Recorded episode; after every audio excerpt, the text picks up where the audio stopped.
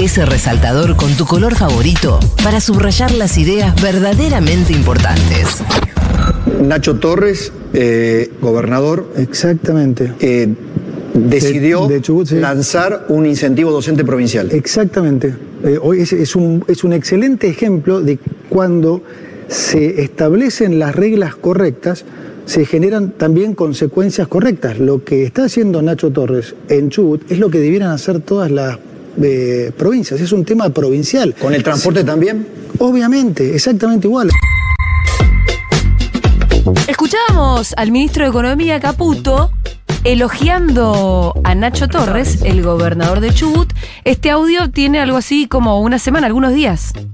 Y lo ponía de ejemplo de lo que estaba bien, que Nacho Torres estaba, él en todo caso, haciéndose cargo de los gastos de los que se tenía que hacer cargo. A Nacho Torres después le llegó la motosierra Y- en demasía y hasta ahí llegó Nacho Torres como ejemplo.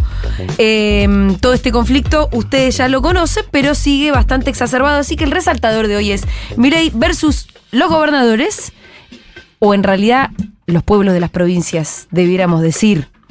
Eh, como vienen señalando ellos mismos, ¿no? No es contra los gobernadores, es contra eh, el pueblo de las provincias. Ayer hubo dos conferencias interesantes, una la de Axel Kisilov a la tarde, que fue una conferencia de prensa que fue más bien un acto político también porque eh, vieron que había como toda, estaba toda la plana, había sindicalistas, todo tipo de dirigentes del peronismo y después hubo algunas preguntas, pero ahí era, bueno, Axel dando algunas definiciones donde la información que dio es que iba a ir a la justicia Sí. para pedir, este, para reclamar que se le devolviera este fondo especial que ayer a la mañana nos enteramos que se le había recortado, ¿no? El fondo que se había creado para, para pagarle a la policía de la provincia de Buenos Aires. Em, y bueno, Axel dio otras definiciones, ni este DNU, ni el DNU, el 70, tienen que estar vigentes. Te comento una, cosita muy rara sobre lo que hizo Milei en cuanto a la quita de la- del dinero. El dinero era el que, ¿te acordás que habían discutido cuando hubo un paro de la policía bonaerense, que llegó hasta, la, hasta Olivos inclusive? Entonces la decisión presidencial fue quitarle lo que le habían dado de más a la ciudad por el traspaso de la policía y pasárselo a la Sí. provincia. Ahora el gobierno de Milei le sacó esa plata a Nación, pero no se la dio a la ciudad. Bueno, esto es lo que dice Axel. Escúchame este audio, porque Axel lo que dice es, se la está robando. Claro, se la está rechoreando. esta. Es una situación de gravedad inédita porque estamos ante un presidente que ha decidido configurar un Estado que deserta y abandona sus obligaciones más elementales y que no solo somete al pueblo a un ajuste salvaje, sino que se roba los recursos de las provincias. Eso creo que, que mm, para ser claro con esto, no son recursos ni de un gobernador ni de un gobierno, son recursos del pueblo de la provincia de Buenos Aires. Bueno, ¿viste esto que decía vos? Che, y Jorge Macri al mismo tiempo está diciendo, ¿y entonces me va a llegar a mí? Claro, te va a llegar a vos. Claro. Y capaz que no, amigo. Estaba esperando, ¿no? Che, estaba Bueno, ahí. y ahí se Chequeame, pone la- para chequeame ver banqui. Chequeame mejor banqui, le decía a la secretaria. Ahora, es interesante que se empiece a armar eso, ¿no? Porque Macri está muy pegado, bueno, todos los que vivimos en la ciudad de Buenos Sí. Aires lo vemos, está como muy pegado, se, se- se escondió, ¿no? Aprovechó la ola y bueno, está abandonada la ciudad de Buenos Aires. Abandonada, no Ah, está. No está. No está. Entonces ahora que No está empie- Jorge. digo, presionarlo, incluso es que, que aparezca de alguna manera, ¿no? Sí, sí, de hecho, bueno, estuvo un poquito apareciendo. Pero bueno, no es protagonista. No. Y en el pro, ahora vamos a entrar a eso, también eh, ahí está crujiendo porque cómo se están posicionando respecto de Milei y la locura de Milei, no le voy a poner otra palabra, es que todavía lo están midiendo, me parece, distintos actores del pro. Digo la locura de Milei. Escuchémoslo a Nacho Torres, que ayer dio una conferencia de prensa, eh, conferencia, perdón, ayer dio como una especie de exposición en realidad, ahí en la legislatura de Chubut, queriendo demostrar también el apoyo de todos los actores sociales de Chubut, salvo un diputado de la izquierda, la izquierda siempre colgada de cualquier banana, ¿eh? Que- eh, Eh, pero igual era una sesión en donde le dieron Sí, eh, claro. Era las una sesión. herramientas para Sí. Donde él expuso y le votaron, lo interesante es que le votaron facultades, Facultades, extraordinarias para que se haga cargo de la cuestión. y, y los, y los principales votos los consiguió el peronismo, como para dejarlo claro, ¿no? Está bien eso que vos marcás, porque después veremos entonces si Axel también recibe el apoyo Claro. De parte de los gobernadores, como por ejemplo Nacho Torres, ¿no? Porque Axel salió a apoyar a Nacho Torres en su reclamo también versus Milei. Acá hay un intercambio que a mí me interesa, porque miren, Nacho Torres dice, nosotros no somos de cabotaje. ¿Por qué? Porque, bueno, escuchémoslo a Nacho y después lo escuchamos a Milei. Nosotros no somos de cabotaje. No tengamos miedo de hablar, no nos callemos. ¿Por qué Nacho Torres dice no somos de cabotaje? Porque esto es lo que había dicho Milei sobre la discusión con Chubut. Pero la verdad, digamos, o sea, es, son discusiones de, de chiquitaje, de gente muy de cabotaje. Es decir, yo vengo de estar en una convención internacional, digamos, o sea, yo vengo de estar jugando la final de la Champions League. Y la verdad que ponerme a discutir, digamos, digamos con amateurs que no saben de leer eso. No lo puedo creer. No, es increíble. La el- eh, Pero La es que Champions además- League, para explicarle a la gente, sería una, conferen una conferencia. convención la de convención conservadora de esta. Porque ni Estados siquiera Unidos. es la, la, la convención de los demócratas ni de los. Como es nosotros los republicanos. los republicanos, no, no. Es una convención de conservadores que tiraron frases como bienvenido al funeral de la democracia. El que. el- ¿Ah, sí? Sí, así. Uy, madre Eh, a- mía. había un cartel que decía bienvenido al funeral de la En democracia. un cartel, además, Sí. en letra de molde, El, expositor que fue después de Javier Milei arrancó diciendo un religioso, arrancó diciendo eh, la democracia no va más, lo único que importa es Dios. wow. A ese evento fue, Una mi- fue Milei que dice que es la Champions League. Eh, y además, eh, también algunas eh, particularidades. Esto se lo da a Sí. una nota a Horacio Kavak. Ah, sí, sí. No. Kavak ahora Kavak, de haber sido modelo, Y- y- pasó a ser un referente de la comunicación de la derecha. De la total Pero que cree que está en la, en la, en la jaula de las locas todavía. Ay, igual cómo que- pregunta Ah, ¿sí? y cómo se ríe de las preguntas, Sí. el tono de las preguntas, a dónde apuntan las preguntas y flaco. No, porque también es importante, ¿no? Con quién. ¿Querés, saber qué calzoncillo Pero tiene aparte puesto? te voy a decir cuál es el mérito de Kavak. Ser absolutamente reaccionario y muy gorila. Porque Sí, él no era ninguna. modelo, tiene Muy formación. lindo, es muy lindo. Claro, porque mide dos metros Es y, es bello. Es bello. Era modelo y después empezó eh, a, hacer conducir. tele en La Jaula de las Locas, Sí. un programa de moda. Sí. Y por gorila Sí. termina, ese es su mérito, siendo conductor de la Nación Pero ¿en Más. dónde? en por dónde- gorila, por tuitear como un desaforado. Eso, eso, por, Por por, tuitear. por el Tuitear como un Twitter.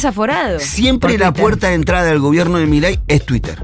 Total. Fíjate que no hay otra puerta de entrada. exacto. Es Bueno. Twitter. Todos los que están ahí eh, tienen un mérito en Twitter. Eh, Nacho Torres, de hecho, refiere, te voy a pedir el audio 5, Pau, refiere justamente a la actividad tuitera del presidente. No tengamos miedo de hablar, no nos callemos, no nos dejemos faltar más el respeto. ¿Cuánto odio puede haber en una persona que con sorna tuitea riéndose de un chico con síndrome de Down? ¿Qué le puede haber pasado a esa persona en la vida para tener tanto odio y resentimiento? Yo tengo el cuero duro y yo estoy convencido que lo que estamos haciendo está bien. Pero eso tiene un componente muy peligroso, que es qué ejemplo le da el presidente de la nación a las nuevas generaciones. Esta Argentina no va a salir adelante nunca si creemos que subiendo enemigos imaginarios a un ring y fomentando la violencia, el odio, el desprecio, corremos la agenda de los problemas reales que tiene la Argentina, que son estructurales. Bueno, eh, es bueno Nacho Torres. Es hay que- bueno. hay que A mí admitir me cae bien, ayer estuve par de huevos que tiene. preguntando a alguna gente que conozco, que yo, la verdad, tengo amigos que han Sí. pasado por eh, la función pública del gobierno de la ciudad, del PRO, que, queda- que son buena gente. Sí. Ayer mandé un par de mensajes, le pregunté, che, ¿a quién responde Nacho Torres? ¿Es Macri? ¿Es puro?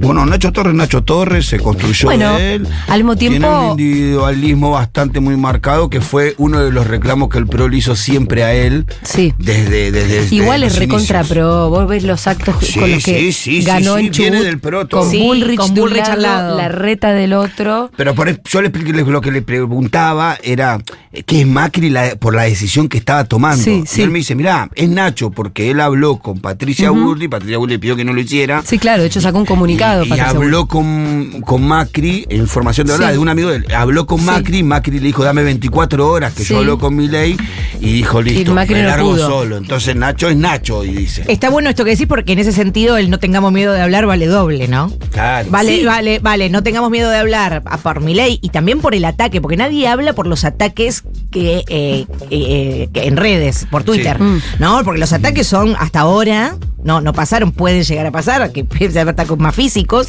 pero hasta ahora son todas hordas tuiteras Sí, que. Te, que te atacan. Pero también se lo está diciendo a los otros compañeros del PRO. Si vos no pensás así, si vos no pensás así, plegate. A eso Bueno, iban, ¿por qué digo? eh, Perdón, que estoy No, no, no. Digo, porque en definitiva, lo que hace la acción de Nacho en un punto es estallar al PRO. Claro. Sí, claro. Lo hace estallar, estallar en 30 pedazos porque vos la tenés a Patricia Burri juntando firma por un lado en contra de Nacho, Nacho posicionado ahí, Macri sin saber bien qué hacer, qué van a O hacer. por lo menos no sabemos, yo no sé dónde está parado. Por eso digo, lo que la acción de Nacho no fue algo que, que- que le trajera tranquilidad al PRO justo en la semana en donde Macri quería definir volver a ser el presidente del PRO, ¿no? Ahora, sobre eso está pasando algo interesante. Porque Nacho Torres está encontrando más aliados hoy en el peronismo, tanto en la legislatura provincial, que fueron y le votaron las facultades extraordinarias y le dieron el número, como en otros gobernadores, como Axel Kisilov, etcétera, etcétera, que le dieron un apoyo explícito en esta cruzada que se está proponiendo, que es la de cortar el suministro eh, de petróleo, que, bueno, después si lo puede hacer o no lo puede hacer, me parece que es complicado. Él- él fue Entonces, claro ayer La también. pregunta, y él ayer en un momento también la legislatura dice eh, que hay que sacarse los prejuicios. Y me parece que se refiere a esto que estoy diciendo. Pero después hay que ver, yo lo voy- a mí me gustaría ver el apoyo explícito de Nacho para con Axel Kisilov, que está un poco en la misma. Escuchemos el próximo video. Y también lamento a algunos que no, no terminaron de entender la, gravedad de la situación y me llamaron hablando de ellos y nosotros, ¿no? Tengamos cuidado porque los nuestros, ¿qué piensan los nuestros? Cuando uno asume en la gestión, tiene la obligación de despojarse de cualquier prejuicio. Y ya no hay ellos y nosotros. Somos todos chubutenses. Y un gobernador tiene la obligación de defender los intereses de su provincia, cueste lo que cueste. Defender a los intereses de un municipio del mismo signo político y defender los intereses de un municipio que es de otro signo político. Bueno, entonces él acá dice eso, ¿no? Ya no hay un ellos y nosotros somos todos chubutenses. Claro, es más fácil en el terruño propio decir, estoy defendiendo mi provincia, acá no voy a hacer distinción, porque además, de verdad, te están dando los votos los peronistas. Ya como va a jugar Nacho Torres, que ya está en la ciudad de Buenos Aires a nivel nacional, si se va a juntar con Axel Kicillof, yo lo dudo. Yo también lo dudo. Lo dudo mucho. Yo también Yo te agrego algo en lo que dice él subliminalmente que tiene que ver con eso de ellos o nosotros y yo gobierno Sí. para todo. Habla también, Para ¿te acordás? Sí, ¿te acordás cuando hablábamos de que, eh, por ejemplo, Novarecio son, re- son rehenes de su propio público? Sí. De los nuestros, porque lo que le están diciendo a él, che, fíjate que piensan los nuestros, que son el mundo Sí. de las redes, la gente. Sí. Y él va contra eso. Y los dirigentes del PRO también. Claro, bueno, que piensen lo que tengan que. Yo tengo que defender el, pueblo de el pueblo de Chubut. Chubut. Eh, ¿no? O también, bueno, es romper un poco como eso. Hay muchos que no se mueven de la línea de odio, mucho, eh, no se mueven un Mirá, centímetro porque no lo Me dejan interesa mover. lo que decís porque ah, otra cosa a la que hay que empezar a prestar atención es que está pensando la gente común. No es tan fácil porque uno no sale a hacer encuestas, pero tengo un par de ejemplos. Ayer hablaba con mi mamá que tiene sus amigos muy paquetes que llegaron a votar a mi ley vía gorilas, digamos, Sí, vía por- Macri. Ellos eran macristas, votan a mi ley y terminan convencidos y con una esperanza. Y terminan se como se autoconvence. de que- autoconvencidos de que hicieron bien. De que hicieron bien Sí. y después de todos, de, esta- de estos, ¿cuántos días lleva Milei? Estos meses mileístas, ellos siguen convencidos con Milei. Porque yo le preguntaba, porque a mí me parece que es como tan desaforada la forma que, está de- que tiene de gobernar, que gente que siempre se creyó institucionalista, se creyó y además vivió en las reglas de la democracia. Digo, los amigos de mi mamá siempre creyeron en la existencia de los tres poderes. ¿No? y de la claro. división de poderes. Y de las instituciones de la República. Ellos mismos van y toda la vida pagaron los impuestos que les tocaba pagar. Se habrán quejado alguna vez o no, digo, pero hay gente que vivió dentro de los marcos de las reglas democráticas, habrán votado a Alfonsín en su momento, se habrán alegrado con el juicio de la Junta. No sé, esa es la historia de cualquier argentino, por más gorila que sea. Hoy se está convenciendo de la historieta de Milei. Y también los jardineros porque mi mamá trabaja con jardineros porque es paisajista, son mileístas, estos te interesan a vos, y le dicen, señora, no se preocupe, ya va Ya va a mejorar. Va a mejorar. Usted dele tiempo. Usted dele tiempo. Entonces vos tenés a los la crema de la crema, los chetos, gorilas y a los jardineros que todavía se están creyendo esta película. Sí, el Y- jardinero te diría que lleva ocho años creyendo que va a mejorar. ¿Por qué? Porque le creyó a Macri después a Le- Alberto. le creyó a Alberto. Bueno, Viene El de tema una, es de una este. esperanza larga. con El- este conflicto, mi vieja que está en algunos grupos de WhatsApp, entonces los mira. En este conflicto están con Milei, ¿No están Todavía. con Torres? no están con Torres. ¿Qué problema? ¿No? Entonces, digo, es una de las cosas que hay que ver también, ¿eh? Eh, Sí, yo creo que la va a- gente todavía está eh, Esperanzada. esperanzada y todavía dentro de una- esta cuestión de fe y además en esta, en esta batalla a la que Milei le imprime una cosa como casi mística. Bueno, Pero ¿no crees que se abrazan a la esperanza porque es lo último que queda? Bueno, sí, puede Porque ser. si ponele cualquier. Yo pienso. Porque además ahora es muy difícil asumir a los dos meses que, Que- que vos te votaste un loco. que que vos votaste votaste un loco. loco. Pero si vos te me dedicas- si sos Nacho Torres y te dedicas a la política y además tenés que gobernar y el loco te corta el 30% de tu No te queda presupuesto, no te queda otro que ver la realidad. Nacho Torres también creo que tiene una mirada más a futuro, ¿no? Él, él- él se lanza así porque sabe que esto no va y que eh, él va a caer en la volteada, ¿no? Eh, digo, si su gente se empieza a cagar de hambre, Sí. eh, él va Sí, a caer en la volteada. Sí, me parece que el límite que, que tiene esta gente que todavía sigue abrazada a una esperanza eh, va a encontrar el límite en la realidad, o sea, la, la realidad. La claro. realidad de la es que necesidad yo del le, otro, yo le del decía a mi mamá, otro. preguntale a los jardineros, ¿cuál es? ¿Cuál es la ¿En qué momento llega la, la bonanza? ¿En tiempo? ¿O qué? ¿O cuándo va a ser? ¿Cuando ya No, es estemos muertos de hambre? es ¿Cuando, una- ¿Cuando seas un, un esqueleto que ya no puede ni comer? ¿Cuál es? Eh, ni siquiera estoy pidiendo como argumentos teóricos de por qué en algún momento No, no, no. va a mejorar tu nivel de vida cuando suben todos los precios y, tu ingreso no. Y no hace más que esfumarse tu poder adquisitivo. Pero todavía es una cuestión de fe. Y eso es, es muy difícil de combatir. Me acuerdo, bueno, ayer hablábamos con Artemio y hay una emocionalidad muy grande. Y además esto, hacer política por encima de la ra- racionalidad cartesiana.